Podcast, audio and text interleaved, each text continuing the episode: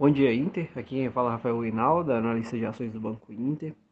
Hoje, pós-feriado, né, 8 de 9 de 2023, é, a agenda está um pouco mais fraca e a gente não tem tanto otimismo assim com, com o pregão, visto que quarta-feira apresentou uma queda né, de quase 1,15%, muito devido ao exterior, preocupações lá fora com inflação nos Estados Unidos e, por consequência, uma permanência de juros mais elevada por um tempo mais alongado.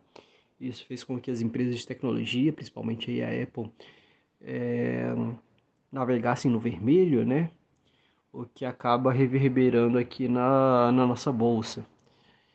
E no dia de hoje, nessa sexta-feira aí, pós-feriado, Acreditamos que esse tom mais negativo ainda deve persistir, visto a agenda mais fraca e outros temores, como desaceleração na China e entre outros. Entretanto, o pregão ele pode ser amenizado aí, visto a recente alta do petróleo, onde as empresas petroleiras, né, principalmente a Petrobras, tem um piso grande aí no índice, pode acabar, acabar performando bem.